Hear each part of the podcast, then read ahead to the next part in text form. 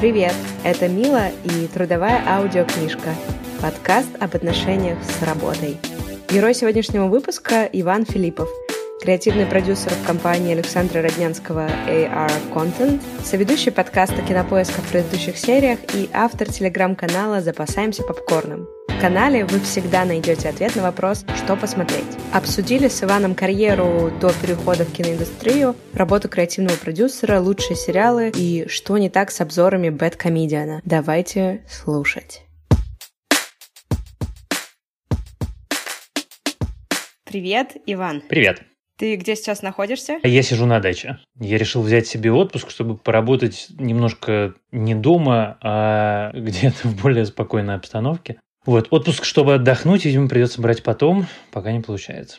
А над чем ты сейчас работаешь? Ты знаешь, я дописываю книжку. Я сижу с вторым драфтом книжки, которую очень хочется дописать. Смешным образом, это я решил попробовать себя в фикшн-литературе. У меня в этом году вышла моя нон-фикшн книжка. А сейчас я думаю, ну как, я много лет придумывал роман. У меня родилась история, которую я очень хотел записать. И с графиком, который у меня есть, это совершенно невозможно, потому что нон-фикшн пишется легко. Ты садишься и пишешь. А фикшн нужен разгон. Тебе нужно прийти как бы в такое, знаешь, спокойное состояние души, когда можно концентрироваться на каком-то выдуманном мире, который у тебя в голове, а не на мире, который требует постоянного внимания. И поэтому я где-то два, наверное, с хвостиком года урывками его пишу. Прямо перед карантином закончил первый драфт, сейчас сижу, переделываю. Немножко уже сатанел от этого всего, но надеюсь, что закончу. А можно спросить, о чем книжка? Нет, нет, не расскажу. Ну ладно. Я не знаю, мне кажется, что написать роман – это как выйти голым на улицу. Я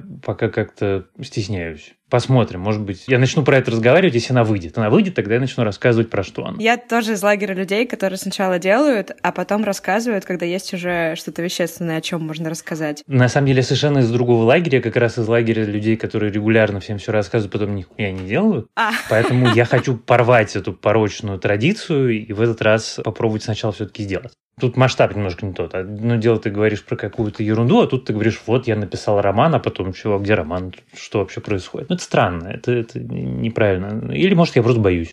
Тоже может быть. У тебя на кинопоиске в профиле написано, что ты родился в Москве. Это правда? Да. И ты коренной москвич? Коренной, кажется, это много поколений. Нет, я не коренной москвич. Ага. Но в любом случае, мне кажется, что это чуть ли не первый человек, кто из Москвы. Я только знаю уехавших в Москву. А скажи, твоя учеба была связана как-то с кино? Слушай, нет, ничего в моей жизни, на самом деле, практически до последнего момента не предвещал, что я окажусь э, в кино. Я поступил в Институт стран Азии Африки на исторический поток. ИСА делится на три потока. Историки, филологи, экономисты. Вот я поступил на историка на отделении иудаики. Там, где изучают иврит язык иврит и, соответственно, все, что связано с э, еврейской историей, культурой. Соответственно, у меня была библиистика, у меня был иврит, у меня была политгеография Ближнего Востока, у меня было дофига суперинтересных каких-то вещей. Но я не сошелся характерами с э, старшим преподавателем по ивриту, который сделал натурально целью своей жизни э, мое исключение. И меня в результате сначала отправили в академку, потом выгнали, и заканчивал я уже истфаком МГУ. А почему такой выбор был изначально факультета интересный? Ну, ИСАА — это лучший факультет МГУ. С точки зрения образования ничего круче, чем ИСАА нету. Это место, куда сложнее всего попасть. Туда нужно было сдавать не три экзамена, а четыре. Я же, это было тогда, когда еще не было ЕГЭ. Хотелось хорошего образования. Я не знал, куда идти. Я совершенно не знал, что делать. Мой папа историк, мама учительница английского языка. И как-то все так аккуратно совпало. Это было очень сложно. Я поступил с... Да, со всеми пятерками. Получил сочинение пятерку. Вот, а потом так вылетел. Было неприятно. А потом я много лет, вот я 8 лет работал журналистом, никакого отношения к кино не имеющим. Я любил кино, смотрел кино, но вообще то, как я оказался в кино, это такая немножко отдельная история. Мой старший сын, которому сейчас 14 лет, он некоторое время назад э, начал очень тревожиться за свое будущее, кем он будет работать, куда он хочет идти учиться. Мы как-то с ним довольно много про это разговаривали. Я сформулировал одну вещь, которая, на мой взгляд, очень полезная. Вот мне кажется, это, вот, наверное, из всего, что я сегодня скажу, это единственная вещь, имеющая прикладную пользу. Я очень доволен тем, кем я работаю, тем, как сложилась моя карьера. Но я точно так же отчетливо понимаю, что все, что со мной произошло, произошло из-за того, что меня выгнали из универа. А это была абсолютная катастрофа. У меня были все шансы улететь в армию. У меня потерянные напрасно тяжелейшие годы подготовки к вступительным, э, очень сложные учебы. В тот момент я думал, что жизнь кончилась. Прям вот совсем. Но если бы этого не произошло, ничего хорошего, что произошло со мной в жизни потом, со мной бы не случилось. Я вот сыну рассказываю, говорю, Данька, слушай, вот тебе будет казаться, что все закончилось, тебе будет казаться, что все плохо. Ты просто вспоминай, что вот все, что у меня получилось, оно получилось из-за ужасной неприятности. И что вот эти банальные мысли о том, что надо просто переждать, перетерпеть, и вдруг окажется, что на самом деле все пойдет в другую сторону, все будет хорошо, они могут звучать банально, но на практике это работает. Так вот, меня выгнали из э, ИСА и перевели на ИСТФАК, и в... мне нужно было отгулять год академики, я пошел работать. Я нашел объявление, что на сайт, который называется 740.ru, он, кажется, до сих пор существует. Требуется редактор новостей. Я ничего не знал ни про эту работу. Я честно пришел, говорю, ребят, вот я все знаю про Израиль, палестино-израильский конфликт. Это была вторая интифада. Ну, собственно, момент, когда прям много-много новостей про Израиль. Я очень хорошо в этом всем разбираюсь. У меня идеальный английский. Но я ни черта не понимаю в редактуре. Если вы хотите попробовать, давайте попробуем. Меня взяли на мою первую работу. Со мной работали очень интересные люди, которыми потом многими мы еще работали, которые учили меня профессии. Проработал там, кажется, два года. Потом пришла новая э, редактор. Научился дофига всего. Я работал ночные смены, вот эти вот чудовищные, которые начинались в 10 вечера и заканчивались в 8 утра. Это было тяжело, это было страшно, изматывающе. Это была такая прям школа жизни. А потом я оттуда ушел, но главное в другом.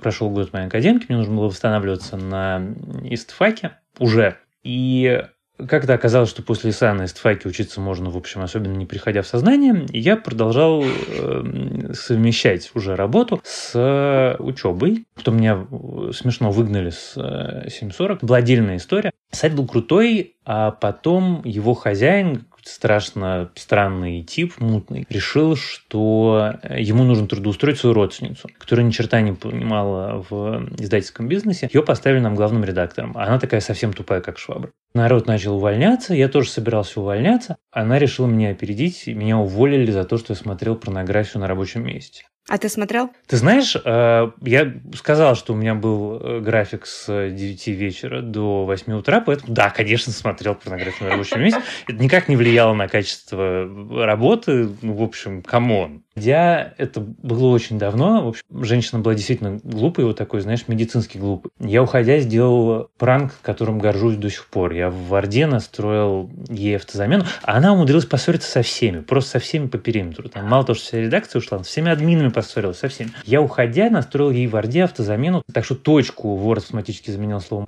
а запятую словом хуй. Тетечка очень страдала, она пришла к админам, которые, разумеется, поняли, в чем дело, но она с ними уже поссорилась, и они сказали, нет, это значит, это беда, нужен новый компьютер. Никак, значит, не изменить, это страшный вирус. Потом меня позвали на Newsru, куда ушла часть моих товарищей, и несколько лет я работал на сайте Newsru.com, который до сих пор я очень люблю. Это была совершенно потрясающая школа. Мой редактор Володя Непомнящий, который научил меня огромному количеству всего, и наш совсем главный Лен Бруни. И это вот школа жизни в том смысле, что у нас была выработка три новости в час. Например, там я научился очень быстро работать. Очень быстро. Я умею писать тексты длиной там 7 тысяч знаков за 25 минут. Это, в общем, очень, очень пригодилось потом.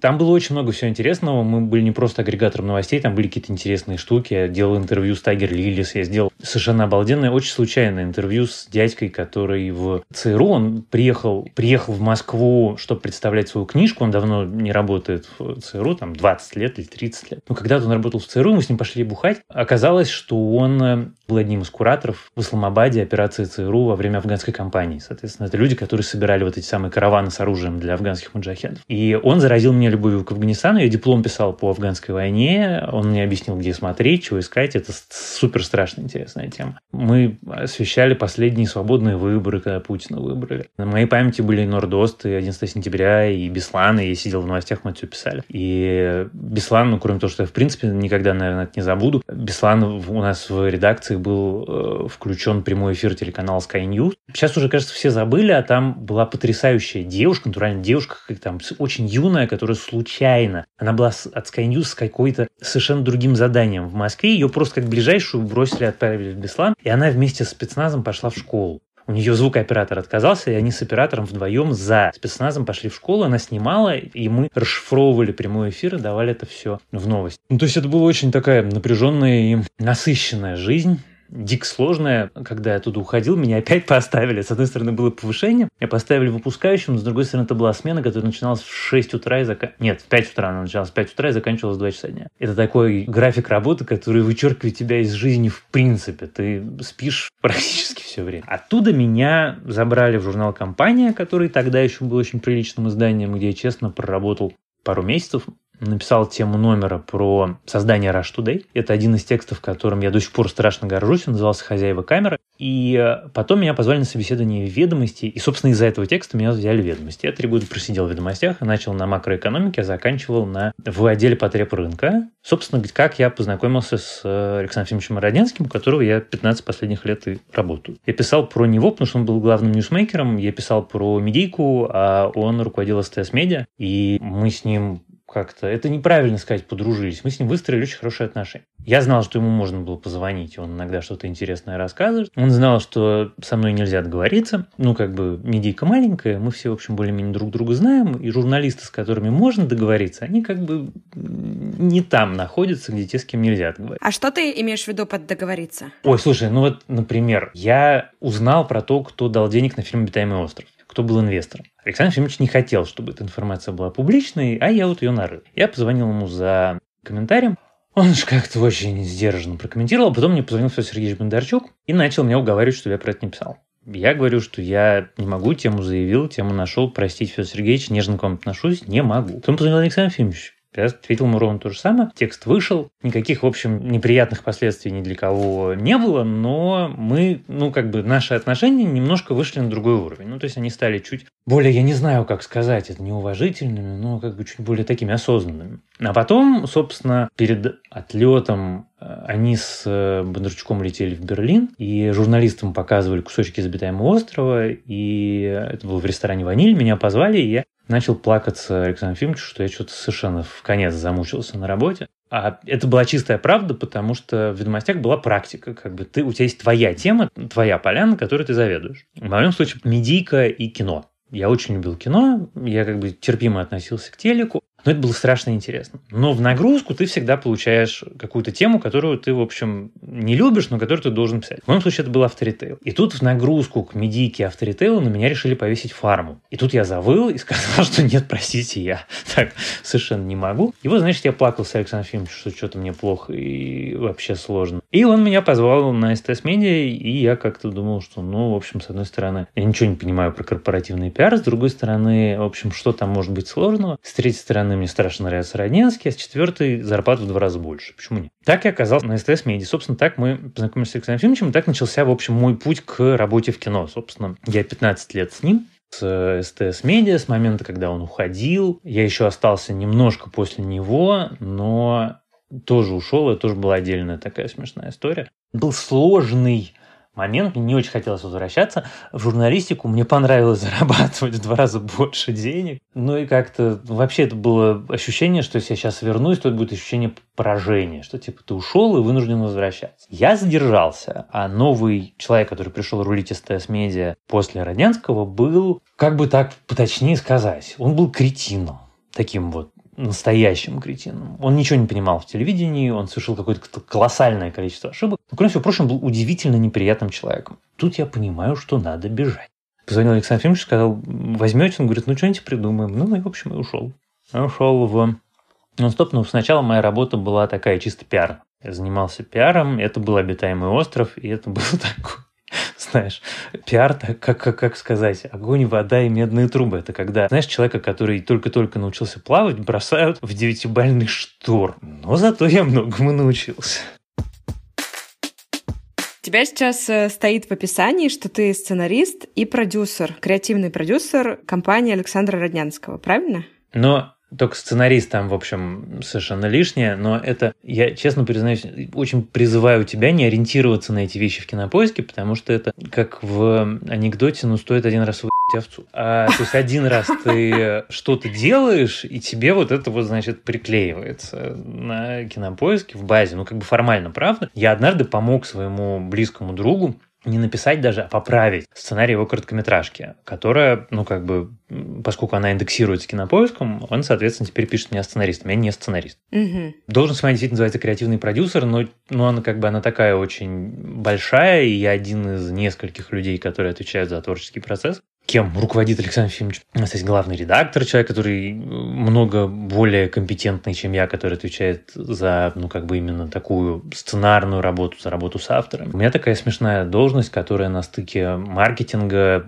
редакторской работы, каких-то бизнес-процессов и всего, что связано с Александром Ефимовичем, с его какими-то публичными делами частично, с пиаром, но только очень частично, потому что нас этим занимается, опять-таки, много более компетентная, чем я Аня Васильева. Так что не, я не сценарист и все-таки, наверное, не продюсер. Это тоже, наверное, неправильно.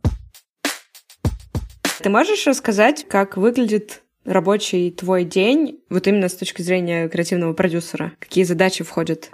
Что такое моя работа? Мы, э, вот я уже упомянул, у нас есть наша как бы такая сценарная группа, сериальная, тройка мы ее называем. Обычный день мой – это чтение сценариев, ответы на письма, разговоры с Александром Ефимовичем и обсуждение с коллегами, что мы делаем. Мы ведем втроем каждый, там может варьироваться степень погружения. Там, например, есть сериал, который ведут в первую очередь Антон и Сима, а я подключаюсь по мере необходимости. Есть, наоборот, сериал, который ведем мы с Антоном, там мой коллега Сима подключается, когда это нужно. Мы читаем все вместе сценарий, После этого мы списываемся или созваниваемся, обсуждаем, что хорошо, что плохо, что нужно поправить. Нужно ли дать замечания письменные или стоит поговорить, потому что нужен какой-то духоподъемный разговор с автором, или, может быть, он повернул категорически не туда, и нужно развернуть его, направить в правильную сторону. Мы как бы сформируем какое-то наше консолидированное мнение, отправляем своими комментариями нашему руководителю Александру Ефимовичу Сергею Георгиевичу Мелькову. Мы ищем новые истории, мы ищем какие-то новые проекты. Довольно много из того, что мы сейчас развиваем как компания, притащил я. И это всегда какие-то смешные, э, смешным образом устроенные штуки. Новости, и, собственно, то, что я много лет работал в новостях, это оставило неизгладимый след. Такая, знаешь, вечная профдеформация. Во-первых, я все время слежу за новостями. Читаю до сих пор все эти издания, которые читал когда-то по работе поглощая огромное количество информации, делаю это быстро, в общем, как сказать, незаметно. Я нахожу какие-то вещи, которые можно притащить нам в компанию какие-то истории, на которые можем купить права, какие-то книжки, какие-то статьи. Мы стали больше покупать статей, потому что, на мой взгляд, и это, я знаю, разделяет Александр Ефимович, все наши главные истории будущего – это, конечно, истории про нас, про сейчас, про здесь, про проговаривание времени. И у нас сейчас есть выдающиеся издания, которых можно покупать права на какие-то крутые лонгриды. Это «Медиазона», «Батенька ДВ Трансформер», «Холод», мой любимый, Купили права на очень крутое расследование Холды, с которым будем делать сериал. Покупаем книжки. Про какие-то мы рассказывали, про какие-то мы не рассказываем. Покупаем истории жизни. Вот, например, мы купили историю жизни этой потрясающей совершенно тетечки, которая была свидетельницей одного из самых, на мой взгляд, смешных событий советской истории. Когда в 1978 году очень очень глупый секретарь Коммунистической партии Советского Союза по нелепой случайности пригласил с официальным визитом, официальный визит – это, в общем, большое дело, в Москву делегацию немецких геев. А в Советском Союзе мужеложество в 1978 году каралось пятью годами тюрьмы. Это дикая история, но она настоящая. И вот эта тетечка замечательная Лариса, она переводила этих ребят, и она, значит, продала нам свои, это называется Life Rights. То есть мы поговорили с ней, и она нам продала права. Мы с Антоном ездили к ней в Берлин, провели с ней два дня, провели в разговорах, в прогулках, в обедах, записали все, что она нам рассказала, расшифровали, отредактировали, перевели. И это, в общем, как бы тоже часть нашей работы. Находить такие штуки. Не про эту конкретную историю, но сколько стоят истории людей? Вот не в формате книги, а вот такого типа. Я вообще не буду говорить про цифры, потому что это совсем не моя сфера компетенции, во-первых. Я принципиально не имею никакого отношения, поскольку я не доверяю себе в этих вопросах, я очень неорганизованный человек, я стараюсь держаться максимально далеко от всего, что связано с бумагами, договорами и деньгами. Это раз. А два, потому что на этот вопрос на самом деле нельзя ответить. Это знаешь, это я недавно спросил у моего товарища, который работает в, в большом онлайн-кинотеатре, сколько стоят права на сериалы. Я спрашивал очень конкретные вещи, там, на права на несобытийные сериалы, в которых нет звезд. Он говорит, от 200 до 10 тысяч долларов за эпизод. Вот представляешь себе вилку? Вот то же самое тут. Это вилка и про сценарий, и про права. Она абсолютно от нуля до бесконечности. Это, это то, как ты договоришься. Это зависит от миллиона обстоятельств. Это зависит от того, на что ты покупаешь права. Это зависит от того, насколько известно произведение, на которое ты покупаешь права. То есть, если ты покупаешь, условно говоря, бестселлер, про который много знают, это не фикшн, не нон-фикшн, а фикшн, то ты можешь выложить за права огромную сумму. А если ты покупаешь нон-фикшн какого-нибудь хороший нонфикшн, хорошую книжку или хорошее расследование, но которое прочитало полтора человека, ты можешь заплатить гораздо меньше. Это очень условная вещь, на нее нельзя точно ответить. Так же, как и про гонорары сценаристов или гонорары режиссеров или гонорары актеров. Натурально это вилка, в которой есть, там, я не знаю, прожиточный минимум, а есть, э, ну, не квартира в Москве, но там серьезный автомобиль. Не, просто если гонорары актеров, по крайней мере, голливудских, где-то можно посмотреть, почитать, как-то прикинуть, очень много денег, то я первый раз слышу, что покупают именно какую-то живую историю живого человека, не селебрити, не книжку, а вот просто можно продать историю. Да, это называется life rights. Это у нас не принято, поэтому для нас, для цели российской, как сказать, бухгалтерии и отчетности, если ты покупаешь life rights, то ты делаешь какое-то, ну, то, как мы поступили в данном случае. Мы есть объект покупки. Вот наш разговор, мы его провели, мы его расшифровали, мы его отредактировали. Это текст, он там огромный, там 150 страниц, кажется. Мы покупаем права на это этот текст. Для целей иностранного законодательства это life rights. Для целей нашего это как бы права на текст. Но вообще, да, это, конечно, это самая распространенная практика. Очень много фильмов, сериалов выстроены вокруг покупки прав на жизнь именно. Это интересно. Сейчас слушатели все такие, так, если у меня какая-то история, которую можно куда-нибудь продать. Раз ты перешел к сериалам, упомянул сериалы, самый главный вопрос, который возникает у всех людей, кто знаком с твоим блогом в Телеграме, или как Телеграм-каналом, да, правильно сказать, запасаемся попкорном, как ты успеваешь смотреть так много сериалов? Потому что очевидно, что ты человек занятой, и еще при этом ты смотришь сериалы, и еще у тебя есть дети. Сейчас я просто пытаюсь понять, как правильно ответить на этот вопрос. Ну, конечно, правильный, совсем правильный ответ – это то, что я смотрю, получается, сериалы каждую свободную минуту, когда я не занят чем-то другим. С телефона, с компьютера, с телевизора, как угодно. Это просто стало теперь уже необходимостью, потому что, когда я заводил свой канал, это было просто, знаешь, так хихоньки-хахоньки. А ой, а дай-ка я тоже себе заведу телеграм-канал. Я прям помню, как я жене говорил, ой, смотри, у меня целых 10 подписчиков. А потом, когда телеграм рос, и как-то люди ко мне приходили, приходили, и э, сейчас там... 23, по-моему, тысячи. Да, типа того. Потому такое. что я как ни разу ни, нигде не рекламировал его, ничего не покупал, никакую рекламу за деньги. Они как-то приходят и приходят. Теперь я раб лампы. Я не могу. Это как бы это зверь, которого нужно кормить. Я теперь не могу не смотреть. То есть даже когда мне, в общем, этого не очень хочется. Например, сейчас смотрю сериал с платформы Старт «Хороший человек», который снял Богомолов, и испытываю, поверь мне, вот я испытываю физическую боль. Мне плохо от этого. Но я смотрю, я посмотрю пять серий. Я придумал себе правила, я стараюсь все-таки. Это иногда я его нарушаю, но когда, ну, как бы вывод очевиден, но я обычно стараюсь писать не меньше, чем по пяти эпизодам. Все-таки, когда дело касается новых сериалов, и как бы читатели хотят пораньше прочитать. Но получается, да, я смотрю, в общем, все время в электричке, если я еду на дачу, в командировке каждую свободную.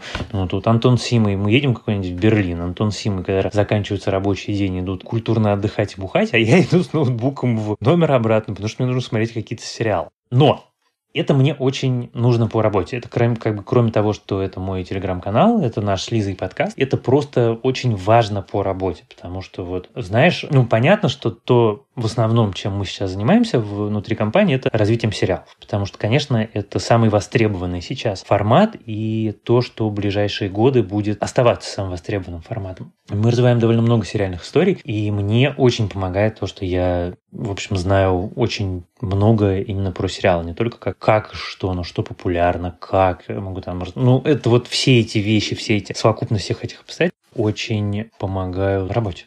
Поэтому, мне кажется, мой руководитель как-то очень снисходительно и благосклонно даже относится к этому делу. Но мне очень нравится. Мне очень нравится мой канал. Мне нравится, что мое мнение кому-то интересно. И ни в коем случае... Ну, вот я все время стараюсь я понимаю, что мне не всегда это удается, но очень всегда стараюсь как-то избежать вот этой противной менторской интонации. Знаешь, сейчас я вам расскажу, какие хорошие, и только они хорошие, а другие никакие не хорошие. Мне приятно, мне пишут в личку какие-то люди, которым нравится текст. Это очень приятно, это такое, такое дело настоящее. Вот. И еще, конечно, отдельно, наверное, важно, что я же никогда не переставал писать. Я все время пока работаю, все время куда-то что-нибудь пишу. И Кинопоиск, в GQ, в Esquire, куда-то еще. Forbes. Просто вот когда ты тратишь кусок жизни, а все-таки 7 лет это большой кусок жизни, на то, чтобы писать все время и много, потом очень сложно остановиться. Это просто инерция. Не можешь, тебе физически нужно. Я хочу сказать, что я пару лет так точно читаю канал. Пару лет он существует. Я просто не помню, в какой момент я подключилась. Я не очень успеваю смотреть все, что смотришь ты, но мне безумно нравится читать.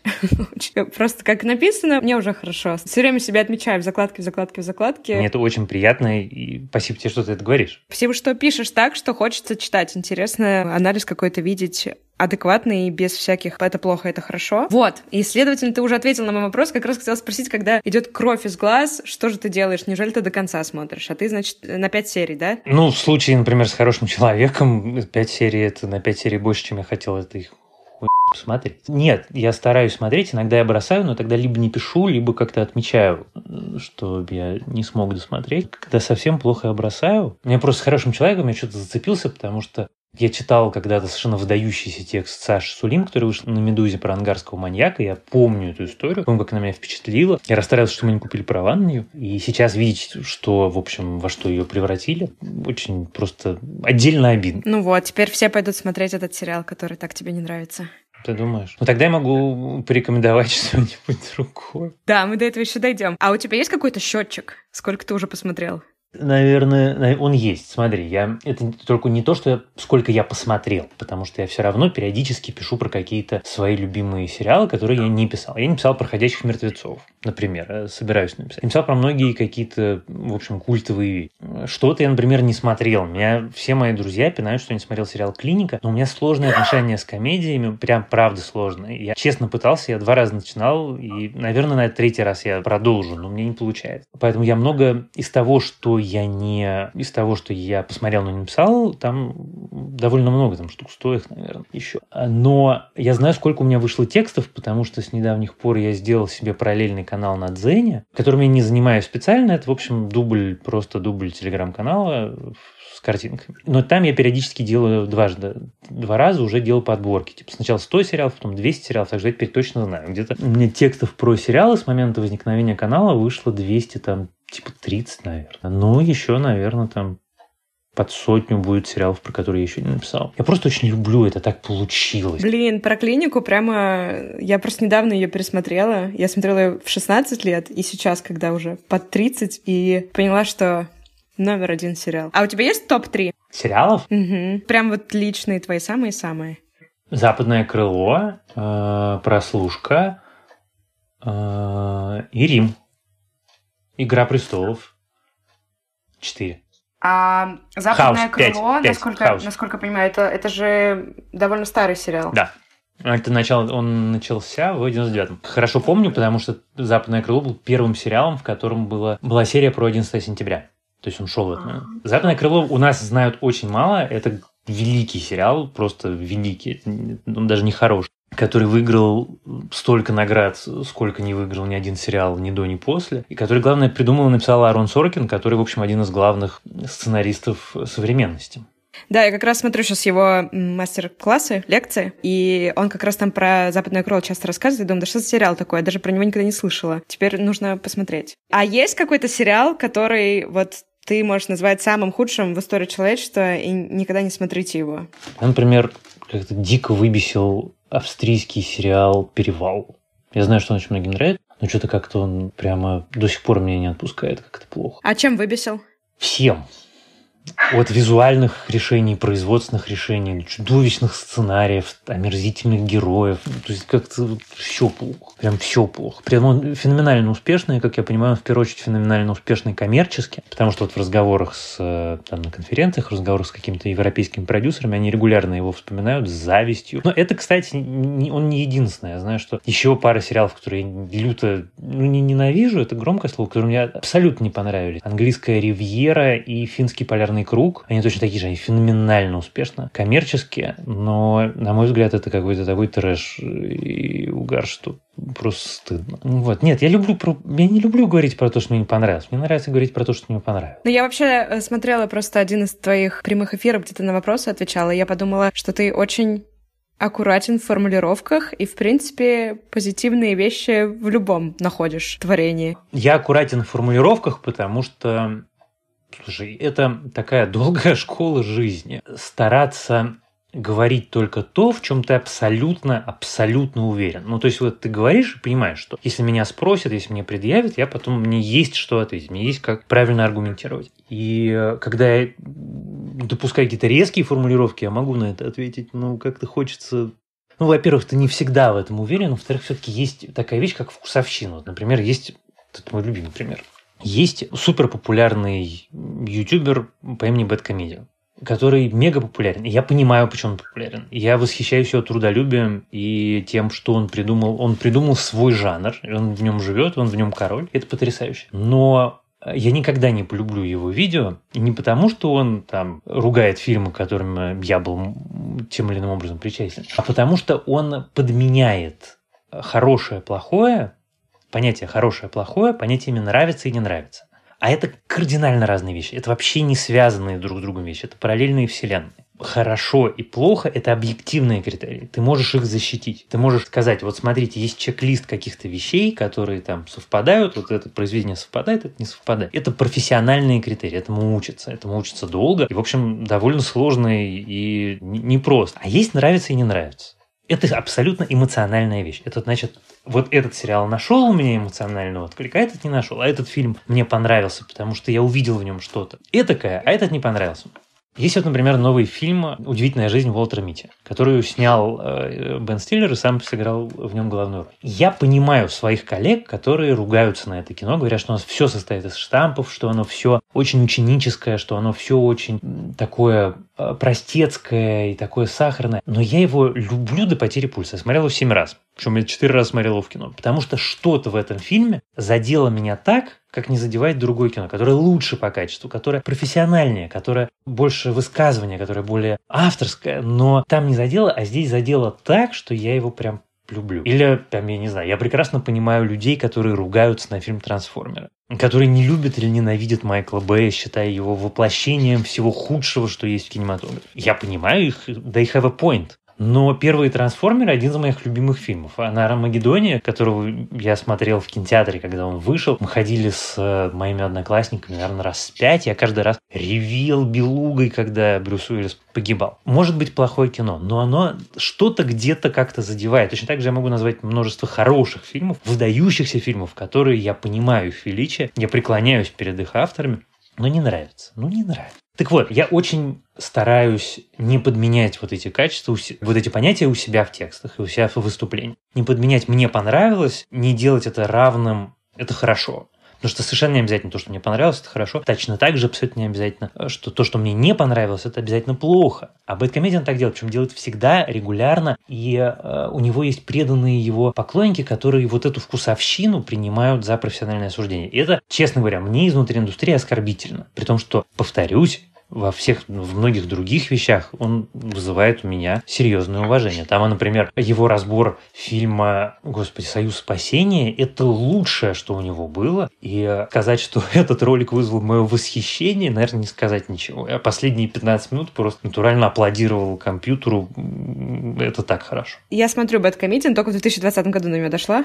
Слоупок. Но у меня вопрос такой. Он же, правда, очень часто подсвечивает какие-то дыры в логике и мотивациях героев, которые реально там есть. То есть я согласна, что часть его комментариев этой серии у Дженнифер Лоуренс слишком большие щеки, но ок, у нее такие щеки. Это как бы для меня фильм хуже не делает. Но есть моменты, когда ты реально понимаешь, что это, это плохо, это реально плохо. И это, кстати, тоже разговор, который я недавно вел с своим сыном, который смотрит Бэткомедиан, и который задавал, с которым мы это обсуждаем. Кино вот есть выражение магии кино. Это абсолютный штамп, это ужасно, это сахарная хрень. Но у кино действительно есть магия. Это такое, такое обаяние, как, знаешь, вот когда ты встречаешь человека, ты чувствуешь, он тебя сразу завоевывает, ты чувствуешь харизму. Также у кино. Очень часто потом ты замечаешь у этого человека недостатки, изъяны. Так вот, в кино это работает примерно точно так же. Для, в английском языке для этого есть э, очень мне симпатичное определение, термин, называется fridge logic. То есть мысль о фильме, о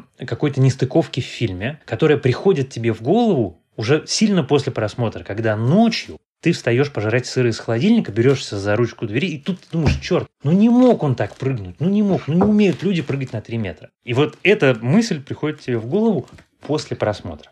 В чем, на мой взгляд, фундаментальный изъян такого подхода к кино или сериалу? Сглаживается разница между недостатками, которые ты почувствовал, фальшью, которую ты почувствовал в кинозале в момент просмотра, и фальшью, которую ты уловил потом, задним умом. Много лет назад мы с женой ходили смотреть «Аватар». Она сидела весь сеанс, просто вжавшись в кресло, хватая меня за руку в напряженных моментах. Потом мы с ним выходим, он говорит, ну слушай, ну ведь такая примитивная история, ну ничего же особенного. Я говорю, послушай, так это не работает. Ты в момент просмотра была полностью поглощена происходящим на экране. Значит, это хорошее кино. Значит, оно тебя захватило. У кино нету функции, особенно у развлекательного кино, остаться, ну, как бы с тобой на всю твою жизнь, ответить на все вопросы и полностью соблюсти все законы логики. У кино есть обязанность и обязательство перед зрителем, чтобы ему в момент просмотра было интересно, чтобы он не задавался этими вопросами. Когда я смотрю фильм «Крепкий орешек 2», я не задаюсь вопросом, успеет ли огонь из зажигалки добежать до крыла самолета по бензиновой, значит, по дорожке, выложенной на снегу авиационным топливом. Я знаю, что не сможет, это невозможно. Были многократные эксперименты, фильм от этого не становится хуже. Потому что в момент, когда я его смотрел, я этим вопросом не задавал. Бэткомедиан сглаживает эту, эти вещи, он убирает эту разницу. Он все фильмы, ну как бы все его обзоры выходят постфактум, сильно постфактум, когда у тебя есть возможность уже как бы абстрагироваться от магии просмотра кино и начать его разбирать. И на самом деле ни один фильм не выстоит перед разбором. Ни один. Там будут дыры больше, будут дыры меньше, но это невозможно. Он иногда замечает действительно очень полезные вещи, и честно скажу, скажу, может быть, с точки зрения моих многих коллег и старших товарищей крамольную вещь, Бэткомедиан делает очень полезную вещь. Он показывает на недочеты. Это опять-таки вещь, которую я вот ну, получается, мой трудовой стаж уже типа больше 20 лет. Одна из многих вещей, которые я понял, это то, что самые лучшие твои учителя – это люди, которые указывают тебе на твои ошибки, и самые худшие твои друзья – это люди, которые не замечают твоих ошибок и говорят тебе «хорошо», когда ты сделал плохо. Потому что это исключает рост. Так вот, Пэткомедиан говорит нам, где мы сделали плохо, и наша задача увидеть это. Проблема в том, что он иногда ловит вещи, вот то, что я сказал. Иногда, ну, как бы на там, ролик длиной час, там, полезного материала может быть 5 минут, может быть 7 минут. Все остальное это вещи, которые можно придраться, которые не очевидные, неоднозначные, ошибочные, какие-то еще. Глобально, конечно, я считаю, что то, что он делает, это, в общем, правильно. И, в принципе, любое развитие – это когда тебя тыкают острой палочкой, и ты как бы понимаешь, что они уже с дивана, и начинаешь развиваться стремительно. Меня, когда он прикапывается к тому, что кто-то где-то прыгнул и не допрыгнул, реально не волнует. Это, знаешь, как э, когда «Игра престолов» выходила, и последний сезон все разбирали, что там стрелы не туда прилетели, траектории рисовали. Вот это вот все меня мало волнует. Я верю как раз в магию кино. Но когда герой делает что-то такое, что абсолютно не в его ну, то есть мы час смотрели за героем, рисовался один образ, а потом раз он что-то делает абсолютно вне этого, даже зритель неподготовленный это видит и считывает, потому что понимает, что герой, я не верю, что этот герой сейчас делает так. Но если ты это так, то значит, что он прав. Просто это не всегда так. В его случае это не всегда так. В том, что ты говоришь абсолютно... Это, ну, как бы в этом суть моей работы, например. Ну, что вот мы сидим втроем, я, Антон и Сим, мы читаем сценарий, мы следим за этим, мы смотрим на арки, на поступки, на какие-то вещи, которые, ну, как бы, собственно, то, вот ровно про что ты э, говоришь. И, значит, это плохая работа редактора, плохая работа продюсера, плохая работа сценариста. Конечно, такое есть. И он очень много, очень многие вещи очень точно подмечает. И послушай, я повторюсь, но фильм, его фильм, это нельзя иначе ничем назвать. Про свое спасение, начиная с приветствия «бонжур», «гопота» и заканчивая последними 15 минутами, которые настолько точные. Вот только люди, которые много лет писали про медийку, поймут, насколько эти последние 15 минут попали в самое больное место Константина Львовича Эрнста. Он прям вызывает восхищение. Ну, просто, ну, как бы он не пророк, и надо, понимая его плюсы, в общем, мне кажется, честно говорить, его минус. Я свято верю, что в России тысячи талантливейших людей, и сценаристов, и режиссеров, и актеров. Почему у нас так мало хороших фильмов, кино, сериалов, за которые не стыдно? Они есть, но мало. Это ответ, который, к сожалению, а, такой довольно очевидный. Для того, чтобы у нас их стало больше, недостаточно просто талантливых людей часть моей работы, очень большая часть моей работы – это, ну, как бы наши американские проекты и общение с американскими сценаристами, продюсерами, режиссерами. И я сейчас не говорю про уровень образованности или степень талантливости. Ты не понимаешь разницы в уровне профессионализма. Это такой космос. Просто безбрежный космос. Это и это дело не в учебных заведениях. Дело в том, что это десятилетие, десятилетие практической работы. Индустрия не может появиться просто так. Вот про каждого автора, каждого режиссера или, или продюсера значимого, которыми мы сейчас восхищаемся, начнешь копаться в его биографии, ты увидишь, что он начинал с самого низа, где-нибудь там что-нибудь разносил, что-нибудь помогал. Заслужил право сидеть в writer's room и слушать, как разговаривают взрослые дядьки. Много-много лет очень хорошо учился, очень хорошо, потому что, условно говоря, там великие сериалы, Дедвуд, Западное крыло, э, Щит, который Щит старый, не новый, Игру престолов, пишут люди, которые закончили очень крутые университеты, у которых потрясающее гуманитарное образование. Там у них и Гарвард, и Ель, и много чего еще. Это феноменально образованные люди. И это плод, ну, как бы сочетания такого количества факторов, которые у нас, несомненно, возможны, но не сейчас. Это будет через некоторое время. Я думаю, что мы до этого доживем. До как бы начала этого. Индустрия должна просуществовать лет 50, чтобы это стало как бы нормой, обыденностью, даже так скажем. Ну вот смотри, вот сейчас на кинотавре я тебя в пятницу туда улечу, на кинотавре в этом году будет впервые питчинг сериальных идей. Мы объявили, что в этом году все люди, вне зависимости от званий, э, как сказать, образования и, всего остального, могут прислать сценарные заявки и получить возможность попасть в питчинг. Пришло 770 заявок, из которых, мы их все прочитали, это был, в общем, нифига себе занятие, из которых до финала дошло 11. Так вот, я тебе хочу сказать, как, в общем, человек, понимающий, в общем, что-то в чем-то, 11 из 770 – это очень хороший результат. Это прямо много. Это, честно говоря, там на 5 больше, чем э, мы были бы довольны, если бы было 6. А мы смогли найти 11. Еще там посмотрим, что будет на питчинге, посмотрим, что и как. И при этом вот ты читаешь эти заявки, там написано первый драфт на заявке, второй драфт. А я вот недавно закончил смотреть сериал, мы делали, сделали с Лизой про него подкаст «Я могу тебя уничтожить», который мне очень понравился, который очень, конечно, дискомфортный, странный, необычный сериал. Комментарии под э, этим подкастом лучше даже не читать, потому что зрители, конечно, не то, чтобы сильно его оценили, точно не так, как мы с Лизой. Но там авторка этого сериала, она, а, у нее у пилота было 192 драфта. Вот 192 драфта – это когда тебе HBO дает деньги, чтобы ты снял сериал, сам я в нем сыграл главную роль, сам его, значит, сам его написал. Вот это 192 драфта. Это профессия. Это то, когда ты вот до деталей все выверил, когда ты абсолютно в этом уверен. Или, не знаю, помнишь фильм «Касабланка»? Касабланку все знают. Это 47-й, кажется. Можно сейчас полезть в MDB и проверить, я не сильно ошибусь. 47-й фильм в карьере этого режиссера. Ни до, ни после он не снял ничего сопоставимого. Но он до этого снял 46 фильмов. Они были очень разные, хорошие, плохие. В истории остался один. Вот ты пробуешь, пробуешь, пробуешь, стараешься, делаешь, тратишь на это силы, тратишь на это время, готовишься к этому. Потому что одна из вещей, которая, конечно, продолжает раздражать, какая-то, в общем, необязательность, с которой ты все время сталкиваешься, желание схалтурить. А вот это вот погружение в материал. Ну, там, я не знаю, читаю сейчас, я еще не смотрел, никто не смотрел сериал про травление в Солсбери, который э, сейчас выпустят BBC. Но я читаю интервью его авторов, это два документалиста, которые говорят, ну вот мы решили сделать сериал про новичок и про Солсбери, и про Скрипаля. Мы переехали в Солсбери и жили там два года, чтобы все изучить в деталях, чтобы точно знать все, вот прям до деталей, как это устроено, всю эту географию. Вот это профессия. Понимаешь, у нас таких людей, такие люди есть, но их немного наши кардинальные перемены в индустрии случатся тогда, когда молодые люди в нее приходящие будут понимать, что это то, что от них требуется. Я вот начал наш разговор с того, что я просил тебя не называть меня сценаристом, потому что я понимаю, что такое сценарист. Я очень понимаю, как это сложно, насколько собачье, тяжелейшая эта работа. И, конечно, я не сценарист. Я так, человек, который однажды, честно, по дружбе левой пяткой что-то там помог сделать. В каком-то смысле я еще до сих пор дергаюсь, что, конечно, формально меня можно назвать продюсером, потому что у меня есть какие-то вещи, которые я собирал как продюсер. Я собирал как продюсер комикс «Обитаемый остров» или книжку Александра Фимча, которую несколько раз уже пересдавали. Я тоже делал как продюсер, и как его соавтор в каком-то смысле даже. Но я вздрагиваю, потому что я вот работаю на продюсера 15 лет, я знаю, что это такое.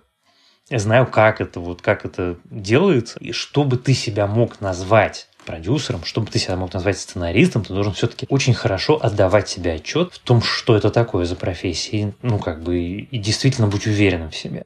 Это, конечно, такая важная вещь. Я прям правда уверен, что революция начнется в мозгах. Потому что все остальное, талант, материал, у нас есть у нас вокруг мир, наполненный таким количеством историй. У меня есть вышлист из там 10 историй, которые я знаю, что мы сейчас не снимем. В следующем году тоже не снимем, но я уверен, что когда-нибудь, что называется, оковы тяжкие падут, и в новой прекрасной России будущего я вытащу себе этот списочек, я уже знаю, какие книжки я куплю, уже знаю, какие лонгриды я куплю, и я притащу его начальнику, и мы будем делать сериалы, которые, в общем, будут гораздо острее, чем все то, что даже мы делаем острые истории. Это будет прям совсем проект мечты. А тебе не хотелось самому когда-нибудь написать сценарий? Помнишь анекдот про проститутку, которая пришла на пляж, а вокруг станки, станки? Подожди, анекдот, кажется, звучит следующим образом, что проститутка пришла на пляж, подсаживается к ней, мужик начинает пытается познакомиться. Она говорит, мужик, я вообще проститутка. Он говорит, да мне не важно. Он говорит, а ты кем работаешь? Он говорит, я токарем работаю. Ну вот представь себе, пришел ты на пляж, а вокруг станки, станки. Нет, мне кажется, что люди, которые работают в индустрии, которые понимают, насколько это тяжелый труд, я не шучу, это тяжелый труд, он, в общем, в какой-то момент начинает очень хорошо оплачиваться, но мысленно ставя себя на место авторов, с которыми мы работаем, которые выслушивают все наши бесконечные претензии, замечания, сидят на этих зумах, вместе с нами что-то делают, пишут эти 40 драфтов. Я прям последнее место, которым я хочу оказаться, это вот на месте сценариста. Ну, прямо, может быть, там грузчиком в сети Магнит, наверное, предпоследнее, а сценаристом последний. Спасибо за честность. Я сегодня попросила в Инстаграме задать тебе вопрос какой-нибудь, и вопрос очень простой. Что смотреть осенью 2020 года? Значит, смотри. Уже вышли второй сезон сериала «Пацаны», до которого я не добрался, который, мне кажется, точно нужно будет смотреть. Уже вышли первые три серии сериала Ридли Скотта. Он там первую серию даже сам снял. Вообще он там продюсер и, как я понимаю, такой идейный вдохновитель. Он называется «Воспитанные волками». И это очень необычная такая sci-fi штука, которая любопытное, которое стоит внимания. Я очень жду новый сериал Райна Мерфи «Сестра Рэйчет», потому что все, что делает Мерфи для Netflix, мне страшно нравится. Я тут оказался неожиданно в меньшинстве, потому что все мои нежно мной любимый сериал «Голливуд» страшно заплевали. Мне очень нравится подход Мерфи к, как сказать, к профессии шоураннерства. Он берет и делает просто те истории, которые ему хочется. Вот хочется ему рассказать историю про то, каким был бы Голливуд, если бы все пошло не так, как оно пошло. Берет и делает. Дорого делает, там сотню миллионов долларов. Берет и делает. Круто, как хочет. Вообще ни на кого не оглядываясь. Хочется ему рассказать историю про то, как сестра Рэчет стала, значит, вот этой страшной сестрой Рэчет из фильма и романа «Пролетая над гнездом кукушки». И он берет и делает. И зовет туда главных актеров. И я очень очень хочу посмотреть. Мне очень интересно, что он думает. Я не знаю, будет это хорошо или нет. 27 а сентября вернется сериал «Фарго», четвертый сезон. Я его обожаю. Это у меня один из моих самых любимых сериалов на телевидении. 25 октября выйдет очень интересный. Я тоже его очень жду. Он как не имею ни малейшего представления, будет это хорошо или нет. Мне хочется посмотреть израильский сериал «Тегеран», который сделан для Apple TV+. И, во-первых, я очень люблю израильские сериалы. Во-вторых, это сценарист Фауды. А в-третьих, это про израильскую шпионку в Иране, и, ну, как бы, я востоковед по образованию, это родина, блин, моя, я буду это смотреть, это обожаю. Ну и 30 октября «Мандалорец». А 15 ноября вернется четвертый сезон второго моего любимого сериала э, нынешнего телевидения «Корона». Это просто великая вещь, которую я люблю так, как я, мне кажется, ничего больше не люблю. А 17 декабря, ну это уже не осень, это уже зима, 17 декабря будет мини-сериал по экранизации моего, одного из моего, моих любимых романов Стивена Кинга «Противостояние». Я его очень люблю, читал много раз, вообще очень люблю Кинга. Его очень неровно экранизируют, по понятным причинам, конечно, потому что это очень, на самом деле, сложная литература, в которой ее обаяние и талант – это детали, обстоятельства, речевые характеристики, э, какой-то вот такой искусно сплетенный такой ковер прозы, который абсолютно невозможно визуально повторить. Потому что как только ты это делаешь, это на самом деле очень не случайно, что очень многие экранизации Кинга, они оказываются фильмами категории «Б», потому что когда ты берешь сюжет, то это действительно очень простой сюжет а как бы класс и качество этой литературы. Но это как в примере, мой любимый пример с Евгением Онегиным. Потому что если ты возьмешь сюжет Евгения Онегина, то его можно очень просто рассказать. А любит Б, Б не любит А. Когда Б любит А, А уже не любит Б. Ты рассказал сейчас вот в двух предложениях все Евгения Онегина. Но роман чуточку сложнее И вот то же самое с Кингом. Его поэтому, как бы я, с одной стороны, всегда смотрю все экранизации, но получается, в общем, как-то так себе иногда. Может, с противостоянием получится. Будем надеяться. Спасибо большое за разговор. Очень было интересно послушать вообще, как ты пришел к сериалам. Было очень приятно. Спасибо большое. Спасибо, что дослушали до конца. Напомню, что оценки и отзывы очень помогают подкасту стать заметнее. Если вам нравится и есть что сказать, буду рада почитать ваше мнение и увидеть ваши звездочки. Будем на связи. Пока!